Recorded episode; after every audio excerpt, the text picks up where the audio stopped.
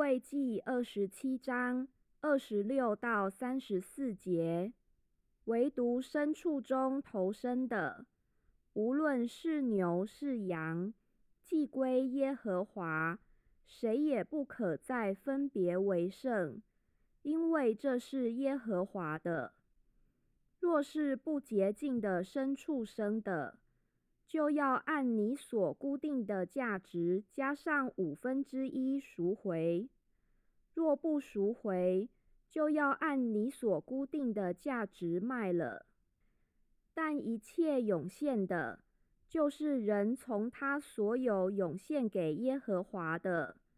无论是人是牲畜，是他承受为业的地，都不可卖，也不可赎。凡涌现的，是归给耶和华为至圣；凡从人中当灭的，都不可赎，必被致死。地上所有的，无论是地上的种子，是树上的果子，十分之一是耶和华的，是归给耶和华为圣的。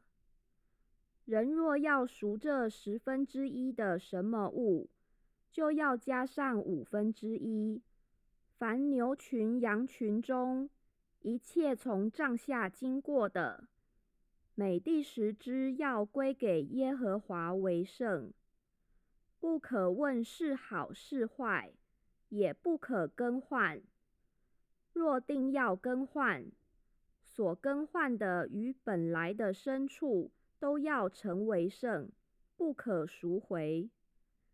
这就是耶和华在西乃山为以色列人所吩咐摩西的命令。